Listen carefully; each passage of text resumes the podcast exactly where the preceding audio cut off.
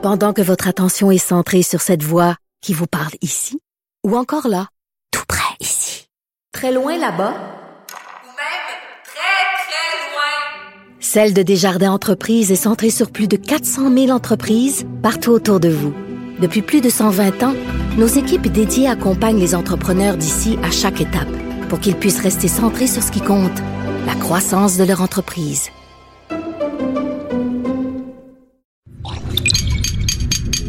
Cube Radio.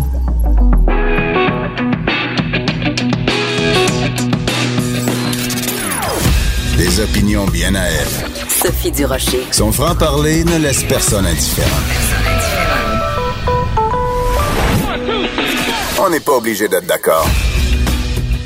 Bonjour, c'est Sophie Durocher. Merci beaucoup d'être là. Merci d'avoir choisi Cube et d'avoir choisi On n'est pas obligé d'être d'accord. Alors aujourd'hui, dans l'émission, vous avez deux Sophie pour le prix d'une. Vous avez deux Sophie qui ont du front tout le tour de la tête et qui ont pas peur de s'exprimer, peu importe les conséquences. Je suis en face de Sophie Laurent. Bonjour Sophie, c'est un plaisir de t'avoir euh, avec nous euh, aujourd'hui. Écoute, je te rappelais euh, tout à l'heure que la dernière fois que qu'on qu'on s'est croisés dans, dans l'espace infini du numérique, toi et moi, j'avais pris ta défense. J'avais écrit un texte, un blog, en fait, dans le site du Journal de Montréal, Journal de Québec, qui s'intitulait Sophie Laurent, je t'aime. C'était après ton passage à Tout le monde en parle, où tu avais émis des, des, bémols sur la parité. Euh, on va sûrement y revenir plus tard, mais la raison pour laquelle je te reçois aujourd'hui, c'est pour une série que tu produis, qui va euh, être en ondes à TVA en janvier. Ça s'intitule Les Invisibles, parce qu'on parle d'agents qui sont vraiment des gens invisibles du show business. En ce qui concerne le marché québécois, oui, tout à fait. Oui, et parce qu'au Québec, il n'y a pas d'agents connus. Tu sais, aux États-Unis, il y a des agents connus. Les gens les arrêtent dans la rue, les gens les reconnaissent. Au Québec, même oui ben tu sais euh, oui c'est vraiment euh, une position plus euh, d'arrière que que de c'est c'est des gens qui servent plus de de, de paravent qu'autre mm-hmm. chose puis qui négocient puis qui font un paquet de travail là mais ce que je veux dire c'est pas comme les agents en France où ils sont très très frontal et puis ils sont très ils ont un côté ils ont plus de pouvoir en France ils ont beaucoup de pouvoir beaucoup beaucoup de pouvoir et ils, ils sont très démonstratifs de ce pouvoir-là et de l'importance qu'ils se donnent et qui donnent par le fait même à leurs artistes, euh, aux artistes qu'ils représentent.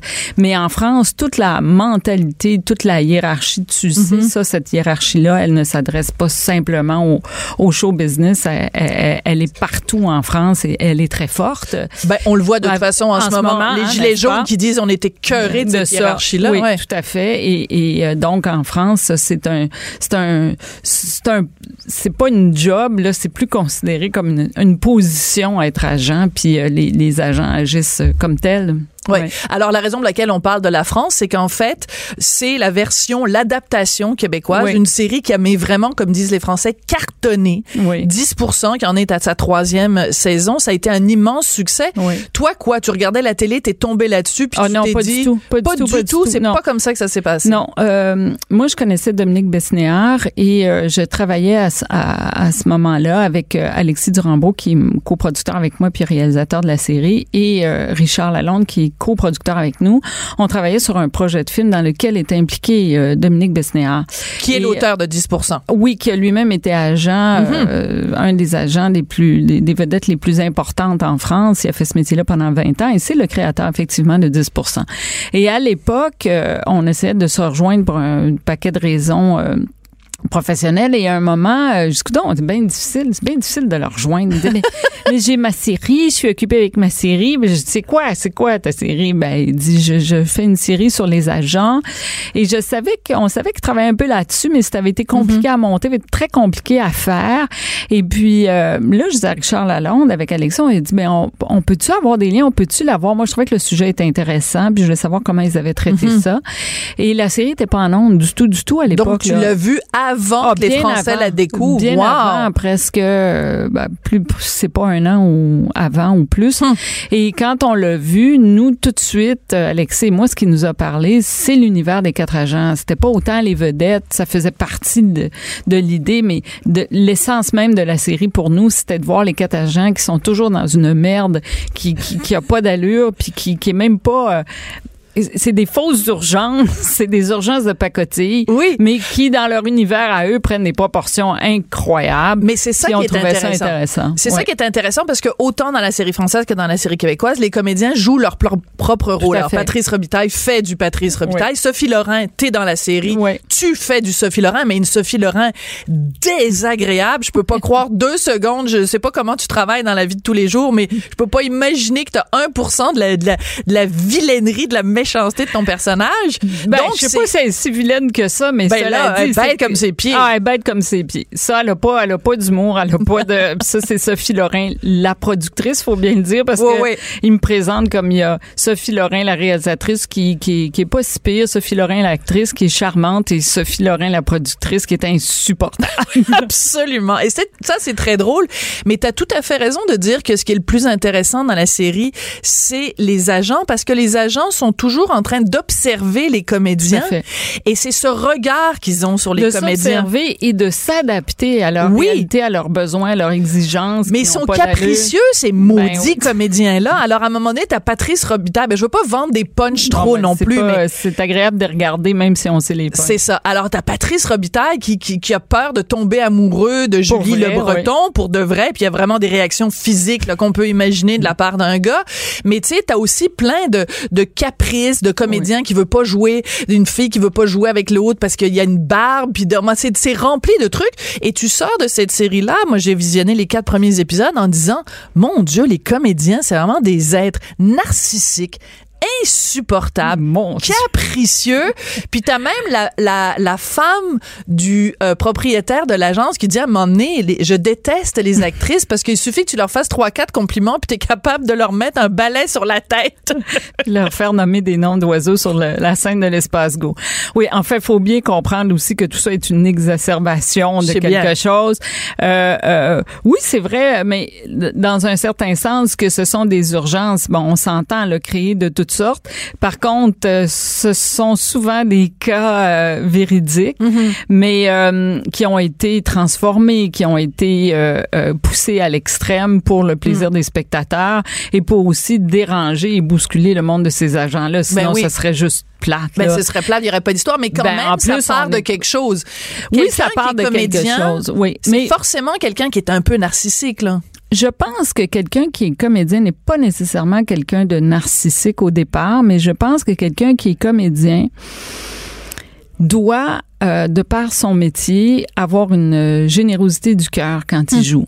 Et pour avoir euh, cette générosité-là, il faut, il faut y aller. Il faut vraiment aller au bout de, de soi. Et si on fait les choses convenablement, ça se vaut pour les comédiens, ça se vaut pour les chanteurs, ça se vaut pour tous les créateurs. Je pense qu'on laisse toujours un petit quelque chose sur la table, comme je dis souvent. Et ce quelque chose-là qu'on laisse sur la table, c'est une partie de soi. Et euh, c'est très difficile une fois qu'on a fait ça après de de comment dire de toujours laisser quelque chose sans rien recevoir et de pas être être pour laisser ce quelque chose-là, faut aller creuser parfois dans des zones qui sont pas toujours agréables. Et ça fait que c'est pas un métier aussi facile qu'on pourrait le croire et aussi clownesque qu'on pourrait euh, se l'imaginer. Et donc euh, les gens ont beaucoup de difficultés à imaginer ce métier-là comme un vrai métier, mais c'en est un. Et euh, C'est pas juste des saltimbanques, là. C'est pas juste c'est des. pas euh, juste ça, c'est un peu réducteur et Ouais. beaucoup d'ailleurs. Et, et s'imaginer que c'est vide de tout sens et, et que c'est, ce ne sont que des gens narcissiques, c'est un peu les réduire à, à quelque chose de d'inoffensif et en même temps d'un peu ridicule. Mm-hmm. Alors que c'est pas ça. Si vous êtes touché dans la vie s'il y a de si grands consommateurs de de, Mm-hmm. De téléséries, de chansons, en tout cas de, de, de divertissements de toutes sortes et d'art, je vais inclure ça aussi là-dedans, c'est parce que ces gens-là ont laissé quelque chose, laissent Mm. une trace, s'investissent au maximum.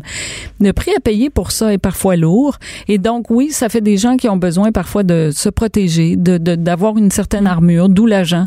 Puis oui, euh, il y a des urgences pour eux qui sont pas les mêmes que celles du commun des mortels, mais on fait pas le même travail non plus. Tout à fait. Mais ce, ce sur quoi tu mets le doigt, tu as, utilisé l'expression le prix à payer, puis ça me touche beaucoup parce que c'est vrai que comme comédien, comme enfin comme tout créateur, que ce soit un sculpteur, un peinteur, euh, un peinteur, Un- un bon- peintre, un bon peintre. danseur, un bon peinteur, c'est cette fragilité là parce que vous allez chercher quelque chose de dans votre dans votre intimité, vous allez chercher quelque chose dans votre euh, vulnérabilité. Ben, on accepte de laisser. c'est pas euh, toujours facile. Oui, hein. on accepte d'ouvrir quelque chose de nous qui n'est pas nécessairement beau. Mm. Pas toujours, qui est pas toujours à son avantage, qui est parfois un peu dérangeant.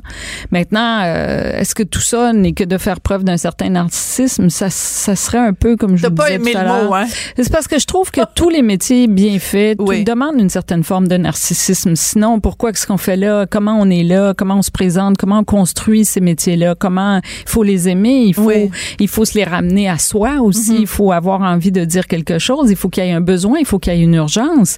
Et euh, c'est comme ça que ça que ces métiers-là se construisent. Le rôle que toi tu as joué ou t'as laissé le plus sur la table? Oh, il y en a plusieurs euh, de- pour différentes raisons. Pour Mm. différentes raisons, euh, il y en a plusieurs. Je viens de faire Plan B récemment. Euh, je, je peux dire que j'ai laissé quelque chose. Oui, oui. Je peux dire que j'ai allé chercher quelque chose profondément. Ben, il y a toujours euh, un petit un petit vide après, une petite fatigue Mm. de dire OK, euh, j'ai j'ai essayé, est-ce que je suis allée? C'est des métiers aussi qui les métiers d'interprétation sont des métiers quand je dis qu'ils sont demandants, c'est parce qu'il faut aussi il faut aussi accepter qu'il faut évoluer à l'intérieur de Mhm. ces métiers-là. Donc évoluer, qui dit évoluer dit euh, invariablement qu'il y a une euh, il y a, une, il y a euh, un inconfort qui est Mhm. relié à ça. Il y a, il y a, et c'est pas c'est pas évident parce que le propre de l'être humain, c'est justement de pas vouloir de ne pas vouloir vivre de l'inconfort. En Mhm. tout cas, pas euh, en ce qui nous concerne la moyenne des gens. En tout cas, Mais est-ce que tu trouves que, disons, dans la société dans laquelle on vit, on n'a pas assez justement de considération pour le travail des comédiens, qu'on n'est pas assez sensibilisé au fait que justement c'est douloureux puis je sais pas. Ça fait partie de notre cuisine à nous. Ça, ça fait Ouais. pas. euh, je pense pas que les gens aient à prendre une responsabilité que nous Mhm. prenons. On, a- on l'accepte ou on l'accepte pas. Je veux dire, euh, c'est des métiers qui sont difficiles parce que s- ils sont constamment basés sur le rejet, sur le le, Mm. le, le, le- le- le possible manque de travail, euh, la, la dureté de, de persister, de, Mhm. la- la- qui demande énormément de persévérance, euh, qui, qui tout ça fait en sorte que c'est très difficile. Mais il y a plein d'autres métiers qui sont très difficiles aussi. Mais et c'est un métier dans lequel il y a très peu de sécurité. Donc euh, on n'a pas à demander aux gens de, de, de, se, de, se responsabiliser, de Mhm. se responsabiliser pour ça, mais on n'a pas à, dire aux gens ou à accepter des gens non plus qu'ils le, le dévalorisent en prétextant que c'est seulement euh, de la pacotille puis du narcissisme, c'est trop facile. Je comprends. Euh, dans la, la série, à un moment donné, il y a tout un épisode qui joue sur une sorte de rivalité Oui. entre France Castel et Louise Marlowe. Oui, oui. Et j'ai trouvé cet épisode-là drôle parce qu'elles elles veulent jouer toutes les deux dans Symphorien. Enfin, il y a un remake de Symphorien.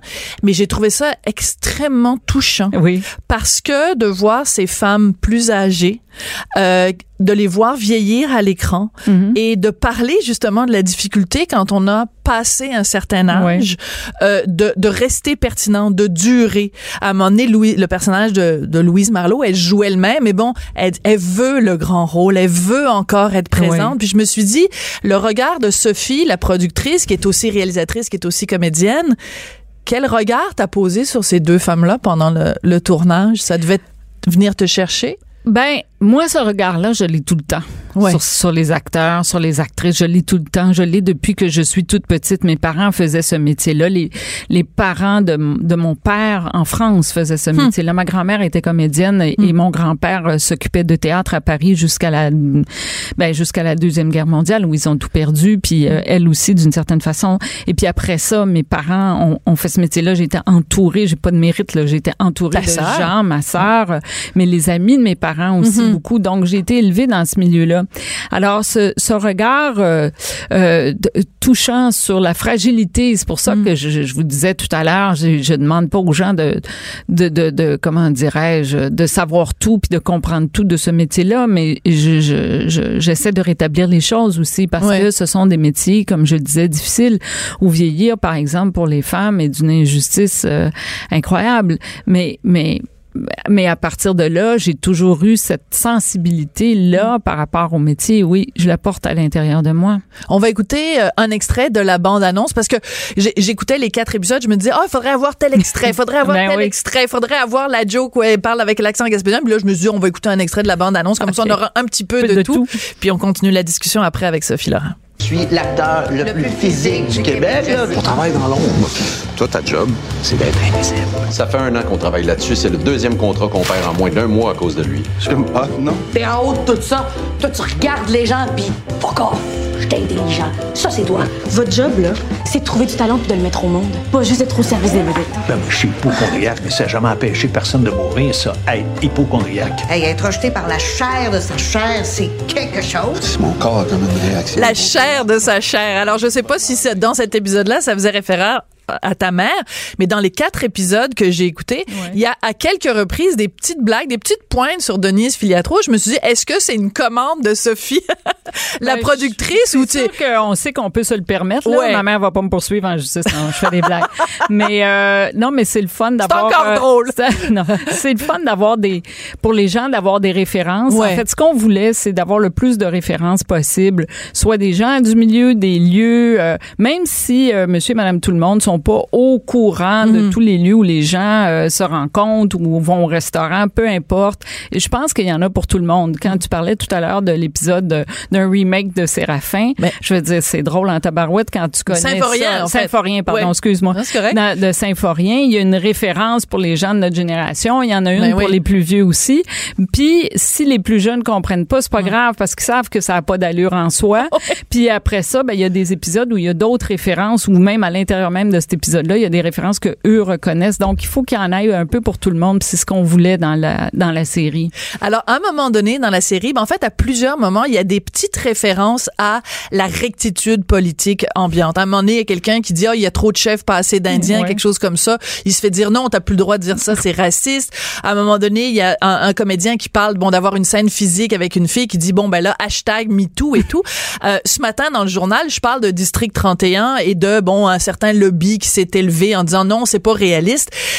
Toi qui es dans ce milieu-là, puis qui porte ces trois chapeaux-là, productrice, réalisatrice, actrice, trouves-tu que c'est plus difficile aujourd'hui que la fameuse phrase de ah mon Dieu, on peut plus rien dire, que c'est vrai ou c'est une exagération? Ben, je pense que Catherine Léger, qui euh, qui écrit les, les textes euh, des Invisibles, se paye un peu la traite là-dessus. Puis Ouais. je pense que c'est le but de, c'est aussi le but de l'exercice avec euh, ce cette émission-là, c'est de pouvoir euh, avoir beaucoup d'autodérision, de d'en avoir comme acteur. Je veux Ouais. dire, tu l'as dit toi-même dans le personnage que je joue, les filles euh, comme euh, Louise Marlowe puis euh, puis France Castel, puis au niveau de, les, de la réalisation, puis au niveau de l'écriture, puis au niveau des personnages. Donc je pense que Catherine fait aussi cette job-là dans les dans les invisibles. Elle se permet ça parce que s'il y a un milieu où il y a vraiment une chope en ce moment de plomb sur euh, sur tout ce qu'on peut dire ou on peut pas dire, c'est bien le milieu artistique du moment. C'est bien ce qui se passe en ce moment dans le milieu artistique. Mais c'est ça qui est surprenant parce que le, la, la, le milieu artistique devrait être le milieu de tous les possibles, le milieu où justement on a le plus de liberté. Écoute, j'ai l'impression qu'on avait plus de liberté dans les années 70 quand on, on cassait la baraque, puis quand il y avait l'hostie de show, puis quand il y avait euh, les belles sœurs, bon c'était plus dans les années 68, mais euh, j'ai l'impression qu'il y avait comme on a, on a décidé de tout envoyer en l'air, de, de dire il y a plus de règles, il y a plus de de- de- d'oppression, Oui. puis que là, il y a une nouvelle forme d'oppression. Je regarde, justement, on va revenir à ça. Quand t'es allé à Tout le monde en parle et que t'as fait ta fameuse déclaration en disant la, la parité, j'en ai rien à cirer. Ben, je suis sûre que tu t'es fait tomber sur la tomate après Oui, ça. mais euh, pour des raisons qui étaient peut-être valables aussi. Ah oui? Que moi, j'avais peut-être pas bien euh, supposé euh, Ah, ça, à ce moment-là. Oui, parce que moi, j'ai- parlé en mon nom. Hein, je veux dire, ben oui. je, je parlais dans ma tête, en tout cas, là, c'était bien clair que je parlais de de, de, de parité de, de- au niveau des quotas. Maintenant, euh, je veux dire, il y a, il y a des gens... euh, qui ont pas été d'accord avec moi parce que euh, pour pour des raisons qui sont euh, qui sont fort simples, c'est qu'ils se disent bon ben euh, oui il faut donner plus de place puis que les filles en aient. moi j'étais un peu déboussolée par rapport à ça parce que moi je l'ai fait ma place. Puis alors c'est là où je devrais peut-être moi m'extraire du propos puis laisser faire parce que je vois pas ce que ma parole pourrait ou, ou mon cas pourrait apporter puisque de toute façon ça a l'air que je veux dire, chez mes pères, chez certains de mes pères, c'est, mais si toi, t'as fait ta place, pourquoi eux sont pas capables? Ben là, pourquoi elles sont pas capables de faire leur place? Moi, je, je, je, peux pas répondre à tout ça en même temps. C'est pas, c'est pas ma responsabilité non plus de mhm. répondre à ça. Moi, je me rends responsable pour moi-même. J'ai décidé de me faire une place dans ce milieu-là. J'ai pensé, et je pense sincèrement que je, je crois pas que c'est en déshabillant Paul puis en habillant Pierre avec le même le même linge qu'on va y arriver. Mhm. Je pense qu'au-delà de ça, il y a une problématique qui est beaucoup plus profonde que ça. Puis quand je dis problématique, je l'emploie vraiment dans le bon sens du terme. C'est ça, c'est un paquet de petits problèmes sous-jacents qui font en sorte que la place n'est pas prise, elle n'est pas prise adéquatement. Parce que dans les institutions, la plupart des institutions culturelles du Canada et du Québec en ce moment, ce sont toutes des femmes qui sont à la tête de ça. Que ce soit Téléfilm Canada, que ce soit la SODEC, mhm. que ce soit Radio-Canada, que ce soit TVA, que ce soit Bell Media, que ce soit TV5, que ce soit Télé-Québec, que ce soit les théâtres comme le TNM, le Rideau Vert, l'Espace Go. Et mhm. là, elles sont partout. Elles sont partout. Et ces femmes-là sont pas là depuis la semaine passée. Là. Elles sont là depuis des années, voire même des décennies. Alors, comment ça se fait qu'il y a une telle disparité? Maintenant, qu'est-ce qui arrive au-delà de la du manque de parité? Qu'est-ce qui arrive au, à, propos de l'équité. Mhm. Qu'est-ce qu'on fait? Puis ça, c'est bien, bien, bien important selon moi parce qu'il y a le malaise, le, le, le, manque de parité découle de ce manque d'équité-là. Alors, il y, a, il, y a, il y a, du travail à faire en amont. Comment, comment ça se fait que ces femmes-là ne répondent pas ou, ou, ou ne se sont ne, et, ne répondent pas aux besoins que ces femmes-là mhm. ont de pouvoir euh, euh, s'exprimer. s'exprimer exprimer leur créativité. Euh, comment ça se fait que ça fon comment ça se fait que ça fonctionne pas? Il, est où le lien le, le mm-hmm. chaînon manquant dans le lien entre ces femmes qui sont au pouvoir et ces créateurs les créatrices là euh, comment ça se fait que ça mais tu dis que tu as voulu toi t'extraire t'aurais peut-être dû ben, t'extraire de la discussion oui parce mais que en moi, même temps on me t'as le droit à ton opinion aussi ben, là, on oui, n'est pas obligé de tout penser ben, c'est parce que tout le monde me dit on est fâché contre toi parce que s'il y a quelqu'un qui, qui, qui aurait dû dire je soutiens cette parité là c'est bien toi parce que mais pourquoi? Tu n'es pas obligé de penser comme les autres? Ben non, je suis pas obligée de penser comme les autres, mais je me sens une responsabilité par rapport à mes à mes consoeurs. Je je suis pas euh, je suis pas complètement euh, détachée d'elles. Mm-hmm. Je veux dire, moi j'ai réussi à me faire une place. Pourquoi? Comment? Je veux dire, ça dépend de beaucoup de facteurs et ces facteurs-là, selon moi, ils sont à étudier en en, en, mm-hmm. profondeur parce que je pense qu'il y a quelque chose de plus de plus large que ce qu'on revendique en ce moment et que le quota de parité, je suis pas sûre que ce soit la solution. Parce que on me dit, on me dit oui, mais c'est pas grave, il va y avoir un, ça va être tout croche au début, puis après ça, ça va se rétablir, puis il va y avoir une égalité, mais on va recréer des patterns dans un sens inverse, puis on va frustrer du monde, puis tout ça pour, euh, je ne sais pas, il y a peut-être une autre façon de faire qui serait beaucoup plus productive euh, sur le long terme et qui serait beaucoup plus forte. Et, mais, la solution à ça, là, elle ne sait pas. Non, ben moi non plus, elle ne sait pas. mais moi, ce que je pense, puis c'est pour ça que j'ai appelé mon émission, on n'est pas obligé d'être d'accord, c'est pour aller en, contre cette pensée unique. Tu es une fille, tu travailles dans le milieu culturel, il faut que tu sois pour la parité. Et si tu ne te prononces pas pour la parité, tu te fais dire que tu n'es pas solidaire de tes collègues. Ben, écoute, c'est sûr que, ce que, ben, à la limite, je pourrais te dire moi aussi, tu sais, mais l'affaire, c'est que euh, je me fais dire, moi, par euh, une majorité des gens dans le milieu, si tu ne prends pas ta responsabilité, si toi, Sophie Lorraine, tu ne prends pas une responsabilité par rapport aux femmes euh, et à tes consoeurs, qui va le faire? C'est c'est pas tout à fait faux non plus, mais moi je, je, réponds à ça. Écoutez, moi dans tout ce que j'ai fait dans ma vie en tant que créateur, que ce soit comme réalisateur ou que ce soit comme mm. acteur ou que ce soit comme producteur, c'est de travailler avec des femmes et pour des femmes. Je veux dire, j'ai engagé des actrices dans la galère qui n'étaient pas connues du large C'est vrai que je les ai amenées en avant. J'ai fait un film qui s'appelle Les Grandes Chaleurs avec une femme de 50 ans et un jeune homme de, de 20 quelques années. J'ai Charlotte, Charlotte a du fun. Euh, là euh, les invisibles, il y a, un paquet d'actrices là-dedans qui se ramassent. alors, à un moment donné, je fais, ben, coudon, c'est peut-être moi au final qui n'y comprend rien. Je, je, je sais pas, mais, mais en bout de ligne, je pense qu'il est possible de faire sa marque et, comme créateur et, et je pense que euh, les femmes doivent y aller et, et que au-delà du talent, du véritable talent, parce que elles, elles en ont toutes, je pense qu'il faut développer aussi un peu le tempérament. Ah, le tempérament. Oui. Mais je pense pas que tu, n'as- tu en manques et euh, Non, mais c'est parce Oui. que une Vite, fois le- rapidement. OK, Oui. une fois le quota passé là, une fois la parité gagnée, une fois que tu as réussi à, à mettre en œuvre puis à avoir ta création en ondes ou à, à l'écran, ou faut que tu la défendre. exactement. Fait que comment vas-tu faire ça si t'es pas assez solide, si t'as pas les arguments, si t'as pas, euh, si tu y crois pas, si tu, c'est là que ça devient bien difficile aussi là. Mais c'est ça. si Alors- tu doutes de ta place, Mais c'est le, mais Sophie, on pense pareil.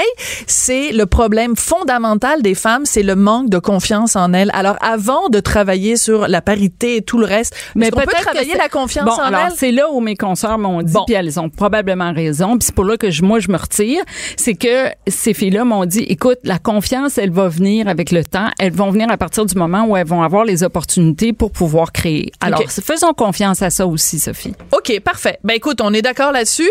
Puis euh, on va on fera on fera une autre discussion, puis ce serait le fun d'avoir d'autres créatrices autour de la table Ah, je t'en nommerai quelques-unes, il y en a des tops, là. Oui, puis c'est ça, puis elles doivent absolument toutes m'adorer parce que moi, je suis vraiment contre les quotas. Hey Sophie, ça a été un plaisir. Merci bon, il faut attendre, reçu. faut attendre jusqu'au 7 janvier Oui. pour voir ça à 21h et on a vraiment très hâte. Ben moi, j'ai déjà vu les quatre épisodes, mais tout le reste du monde a très hâte. C'était injuste, hein? On est, on est chroniqueur, puis là, on a, on a Ah, y droit a de des, voir il y a les des choses en avance. Ah oui, Hey, ça a été un plaisir. Merci beaucoup. On se retrouvera donc en 2019 pour écouter ça. Vous écoutez, on n'est pas obligé d'être d'accord, même si des fois, on finit par tomber d'accord. On n'est pas obligé d'être d'accord. Joignez-vous à la discussion. Appelez ou textez 187 Cube Radio. 1877 827 2346. À moins d'avoir été caché en dessous euh, une roche ou euh, à moins d'avoir euh, été sur une autre planète pendant les trois derniers jours. Vous êtes donc au courant que parmi les 14 plaintes qui avaient été déposées contre Gilbert Rozon, il y en a juste une qui a été retenue euh, par le DPCP, la Direction des poursuites criminelles et pénales, donc euh, cause de euh, euh, attouchement et euh, viol, donc des accusations sur Gilbert Rozon. Mais euh, il y a quelques voix, pas beaucoup, on n'est pas nombreux, qui disent qu'une des leçons à tirer de l'affaire Rozon, c'est de faire attention dans les médias, de maintenir en tout temps la présomption d'innocence. On ne peut pas, dès que des euh, présumées victimes vont voir les médias en disant j'ai été victime d'un tel ou un tel, on ne peut pas présumer que ces femmes-là ou que ces hommes-là disent la vérité. On ne peut pas présumer des faits et on ne peut pas présumer de la culpabilité de qui que ce soit. Et parmi ces gens donc qui réfléchissent là-dessus et qui émettent des doutes, il y a Pierre Sévigny. Il est auteur humoristique euh, et chroniqueur. Euh, Pierre Sévigny est en ligne. Bonjour Pierre. Bonjour, bonjour Sophie. Pierre, quand tu vois euh, ce qui se passe avec euh, l'affaire Roson, qu'est-ce que ça, qu'est-ce que ça t'inspire, toi qui es vraiment les deux pieds dans, le- dans le milieu de l'humour, quand tu vois la façon dont depuis un an maintenant on parle de Gilbert Rozon dans les médias? Oui, oui, oui. Ben, ce qui me fait euh, entre autres, c'est avant hier, euh, à l'émission euh, 2460, Anne-Marie Dussault recevait l'honorable juge euh, Lucie Rondeau, euh, juge en chef de la Cour du Québec, présidente du Conseil de la magistrature du Québec, puis qui disait euh, elle sort très rarement pour rétablir des choses. Et la madame, elle a dit, euh, la juge, elle a dit en ondes, et je l'ai noté, c'est le danger de discuter de ces situations-là, que ce soit dans les médias traditionnels ou les médias sociaux, et de laisser de parler de différentes situations et d'analyser et d'amener le public à se forger une opinion qui peut différer de la conclusion qu'amènera un tribunal en appliquant des règles de droit qui visent à protéger les personnes et qui visent à protéger et à maintenir les valeurs de droit que j'ai évoquées. Elle termine en disant alors de sorte que oui, c'est le grand danger d'avoir un grand traitement médiatique médiou ou médiou traditionnel, alors qu'on établit des situations devant le public sans et à l'exclusion de l'explication des règles de droit. C'est effectivement un danger qui risque de créer un écart. Et là, juste sauter. Parce que je me suis référé à l'émission Tout le monde en parle de euh, du 12 D'il y a un novembre an, ouais. 2017. Et j'ai revu ce que j'avais envoyé à Guy Lepage comme message parce que je je capotais d'entendre Martin Petit dire euh, si Roson était un homme, il donnerait ses clés. Euh, pendant 30 ans, Gilbert Rozon a abusé de la confiance de tout le monde. Il n'y a rien de prouvé. Ben Euh, oui. Roson a fait son dos sur le fric des victimes. Et la seule, la, la, la, la seule qui a été retenue, la seule plainte qui a été retenue, montre à il y a 30 ans, en 1979. Et à ce moment-là, Juste pour rire n'existait même pas. Voilà, Juste pour rire a été créé euh, par la suite. Donc, euh, les 13 autres plaintes ont été euh, ont été écartées, c'est-à-dire qu'en fait, ça ne mène pas à des accusations. Ça veut pas dire que les faits se sont pas produits, ça veut juste dire que le DPCP considère qu'il n'a pas euh, les preuves nécessaires pour se rendre à procès. Mais en fait, ce que soulignait la juge Rondeau, puis c'est drôle parce que moi aussi j'ai vu cette entrevue, et pour que quelqu'un qui est juge en chef à la Cour du Québec décide d'aller sur la place c'est qu'elle considère que l'heure est grave. C'est-à-dire qu'elle considère habituellement, un juge a un droit de réserve. Hein? Un juge s'en va pas comme ça à donner des entrevues euh, à droite et à gauche. Donc, elle tenait à donner une entrevue pour rappeler aux gens des principes de base, c'est que le processus judiciaire, on vit dans un état de droit et on ne peut pas dire sur la base de on se lève un matin puis on trouve que telle personne a l'air coupable, on peut pas dire aux victimes je vous crois et on peut pas dire à quelqu'un je crois que tu es coupable et elle a insisté sur quelque chose que je trouve très intéressant, elle a dit il n'existe pas de présomption de crédibilité. C'est-à-dire qu'on peut pas regarder euh, une Patricia Tulane ou d'autres personnes présumées victimes en disant moi je te crois tu- on ne peut pas faire ça publiquement parce que c'est au cours à la cour de décider qui est euh, qui a été euh, agressé ou pas c'est pas à nous dans notre salon de décider ça Ben non, sinon on est dans une république de bananes, ma foi. Euh, c'est- comme et, et, et Lepage qui acquiesçait parce qu'il était avec Martin euh, Petit est avec le groupe d'humoristes. Et ce que j'entendais là, c'était un lynchage sur les ondes d'une radio publique de Radio-Canada. Et j'ai fait justement euh, euh, avant hier euh, une plainte à l'ombudsman de Radio-Canada pour que, que Radio-Canada puisse s'excuser d'avoir permis tout ce cafouillage-là et Guy Lepage s'excuse aussi d'avoir amené parce que il, il- il y avait quelque chose de, de, de- d'irréel dans cette émission-là.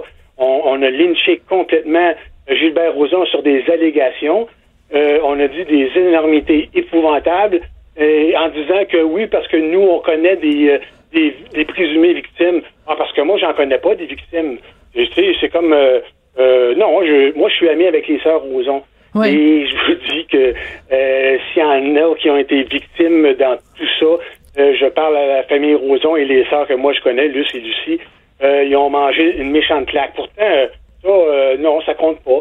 Euh, je, je sais pas, il y, a- quelque chose de malsain d'arriver à, lyncher quel- quelqu'un sur un réseau public de Radio-Canada et avec la complicité aussi de l'animateur euh, Guillaume Lepage, parce que tu voyais bien là qu'il n'y a rien de prouvé, puis on accuse, mais non seulement on accuse, on dit des choses, comme ça fait 30 ans que Gilbert abuse de la confiance de tout le monde.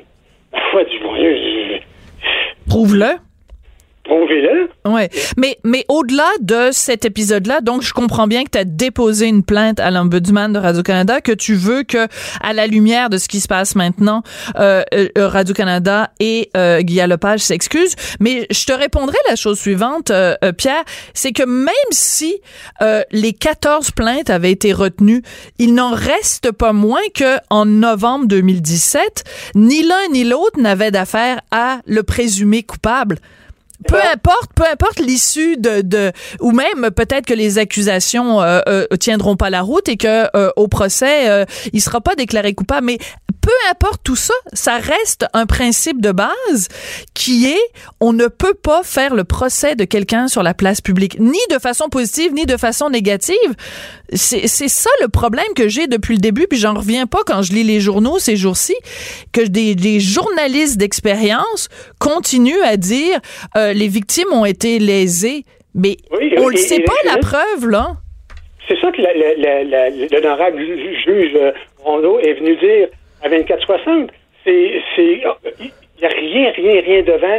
Et même si, oui, parce que je lisais le journal et, et le juge euh, qui, qui- qui écoutait les, les, victimes euh, euh, qui, qui portaient plainte a dit qu'il y a même une victime qui pouvait pas euh, certifier à 100% que c'était Gilbert Rozon. Alors, il s'est retrouvé devant quelques cas comme ça, probablement.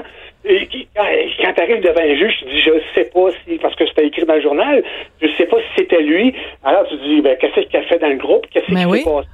Et, et on sait rien de rien, personne. Mais, mais Pierre, À Canada, des choses où on, on le met coupable et on le dit coupable, ça, moi, je tombe sur le cul complètement dans un système de droit qu'on qu'on a au Québec. mais c'est que j'ai l'impression que on a perdu de vue quelque chose d'assez fondamental, c'est la présomption euh, d'innocence, et que parce que il y a le mouvement MeToo et tout ça, on veut tellement pas euh, passer à côté. On, on préfère en fait euh, euh, lyncher sur la place publique quelqu'un, euh, comme on l'avait fait pour Gian Gomeshi, comme on le fait euh, pour d'autres. On préfère être du, plus errer du côté des victimes parce que pendant des années, on a erré de l'autre côté. Pendant des années, on n'a pas cru les victimes. Et là, maintenant, on dit à n'importe qui qui se lève en disant moi aussi, on lui dit je te crois. Mais on, on devrait même pas dire à qui que ce soit je te crois. Va le prouver en cours. C'est plate, mais c'est comme ça que ça marche dans un état de droit. Il faut que ça fonctionne comme ça. Sinon, ça devient de la folie. On, on, tout met de revenir au, au goudron et aux plumes. C'est quoi ton évaluation de tes chances que euh, euh, Lepage ou Radio-Canada euh, ou Martin Petit s'excusent de, de propos qui ont été tenus en novembre 2017? Euh, je suis au point de congélation avec ça. en tout cas, c'est un point de vue intéressant. Donc, euh, ben, écoute, tu nous tiendras au courant de ta plainte. Toute plainte qui est déposée à l'Ombudsman, de toute façon, l'Ombudsman euh, euh, euh, y répond et justifie sa réponse. Alors, ça va être intéressant de voir quelle suite Radio-Canada va donner à ça. Merci beaucoup, Pierre, d'être venu nous parler de ça aujourd'hui. Je vous ai au courant. Mais et c'est matière à réflexion. En tout cas, on doit tous collectivement oui. se poser la question pourquoi est-ce qu'on fait comme ça le procès des gens sur la place publique avant qu'ils aient eu le droit à une défense pleine et entière? Pierre Sévigny est auteur humoristique et chroniqueur. On n'est pas obligé d'être d'accord. Pour nous rejoindre en studio. Studio à commercial cube.radio. Appelez ou textez. 187 cube radio. 1877 827 2346. Ce qu'il y a de bien avec le monde merveilleux dans lequel on vit, c'est que chaque fois qu'on pense que la limite de ridicule a été atteinte, il y a quelqu'un, quelque part, qui repousse les limites du ridicule. Tu sais, chaque fois que tu te dis, ben voyons donc, ça n'a pas de sens, ça va être quoi la prochaine affaire, ben il y a toujours une prochaine affaire. Mais nous, on trouve ça génial, Lise Ravary et moi, parce que ça nous donne des matières à chronique, des matières à blog, des matières à émissions de radio. Amenez-en des niaiseries. Comme ça? Ben oui. Ben écoute, mais... alors, raconte-nous, c'est quoi la dernière niaiserie okay. en lice? Bon, la dernière niaiserie, c'est euh, c'est un, une école, en fait, qui fait partie d'une université, des, des études euh, orientales et africaines euh, à Londres, et qui avait organisé un spectacle d'humour, mais pour être bien certain que personne s'en aille à la maison après avec les oreilles en forme de chou-fleur. indigné à l'os. Parmi le public. Parmi le public. Euh, on, on, a demandé aux humoristes de signer un contrat pour dire que, essentiellement, ils allaient offenser personne. Alors, écoute, la liste de tous les sujets pour lequel il y a une tolérance zéro. Écoute, c'est c'est alors je vais les, les nommer parce que ça finit plus. Donc, euh, en signant ce contrat, vous acceptez notre politique de tolérance zéro envers le racisme, mmh. le sexisme, la discrimination fondée sur, euh, voilà, il y a, y a un mot que j'arrive pas à lire, l'âge, le handicap, ainsi que l'homophobie, la biphobie. La biphobie? La biphobie, c'est la phobie des bi. Ah bon? C'est la biphobie.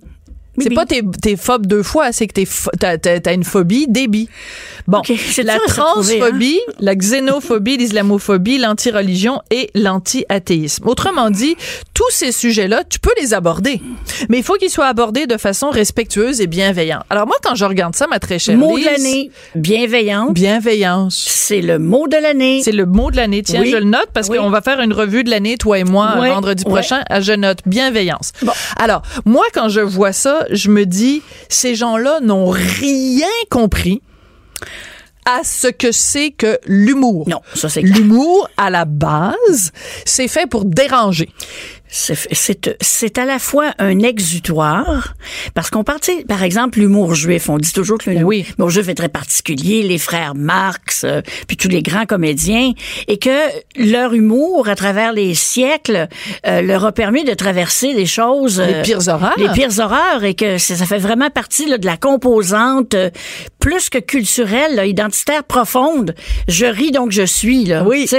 Alors, c'est sûr que quand on regarde cette initiative-là, puis ils disent dans leur euh, dans leur message qu'ils veulent toujours cette idée de des espaces sécuritaires. Les fameux safe F- space. Alors, il faut que les, les gens dans la salle euh, soient assurés d'avoir un safe space, de pas se faire euh, finalement euh, Déranger.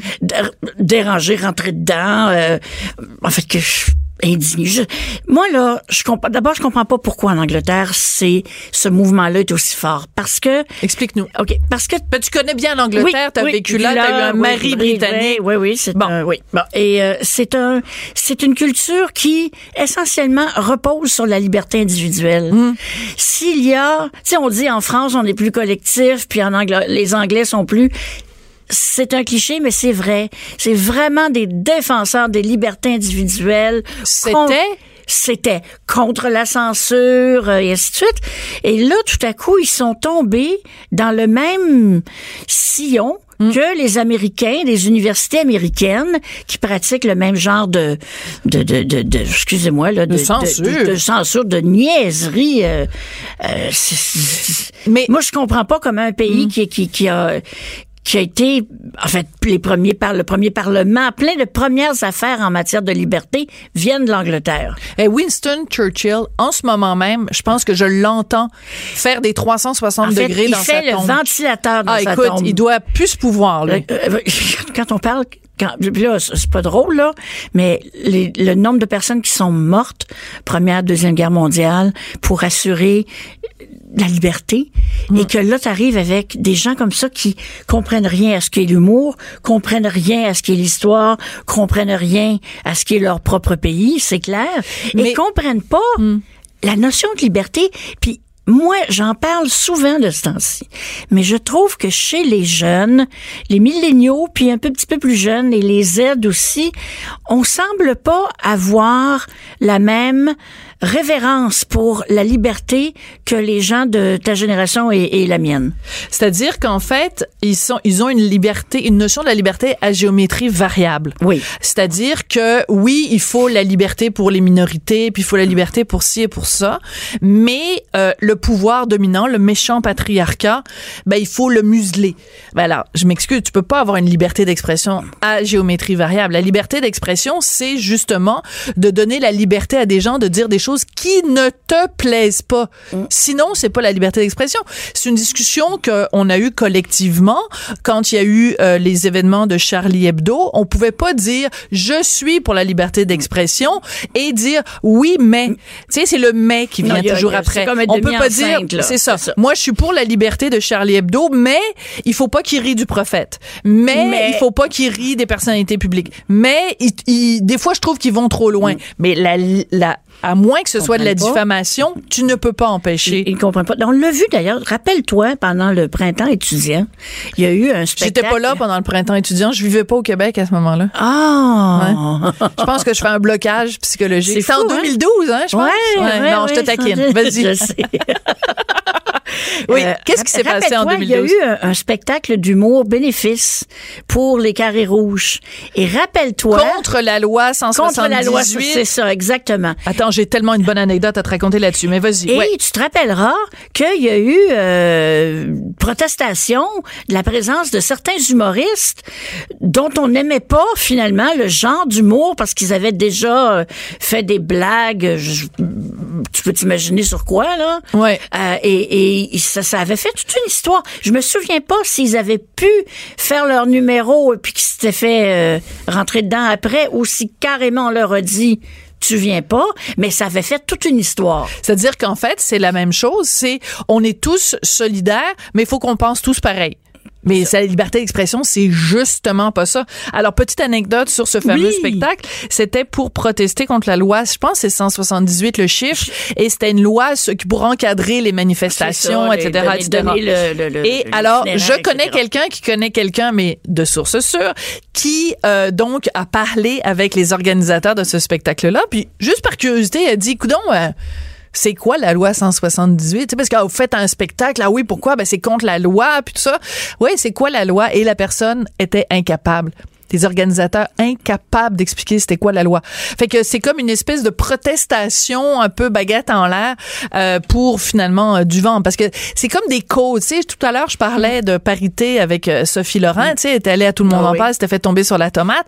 Il faut que tout le monde pense Pense pareil. pareil, c'est ça. Alors, C'est- mais- tu penses pas pareil, t'es un ennemi. T'es un ennemi de la cause. De la cause et de l'humanité dans certains Et de cas. l'humanité. Tu devrais même pas exister, tu sais. Oui. Alors, revenons là-dessus. Puis je trouve ça intéressant parce qu'on avait décidé que c'était le sujet dont on parlait aujourd'hui. Puis je regarde, bon, je suivais le, le fil Twitter de, de Guy Nantel. Puis Guy Nantel, évidemment, euh, a, a, a tweeté un texte là-dessus en disant, ben écoutez, ça a juste aucune allure. Là, tu sais, c'est vraiment des gens qui ne, qui ne comprennent pas. Et le, le, le problème aussi, si tu dis il faut pas faire de blagues, c'est sûr que personne dit il faut faire des blagues racistes, puis il faut des- mais qui définit qui définit que si tu fais une blague sur les gays, c'est une blague homophobe? On peut faire une blague sur les gays qui n'est pas une blague de Ça, c'est- haine des gays. Ça, c'est comme les blagues que les différents groupes font entre eux-mêmes. Ben oui. Tu sais, ça m'arrive des fois de me dire, ah, je vais vous raconter une bonne joke juive, mais il y a juste moi qui peux la raconter. Ben oui. et, et, et ça, je pense que c'est un peu normal, parce qu'en Québécois aussi, hein, on- il y a certaines jokes qu'on aime mieux garder dans la famille, là, qu'on Ben, peut pas nécessairement aller montrer sur la place publique euh, à Paris ou.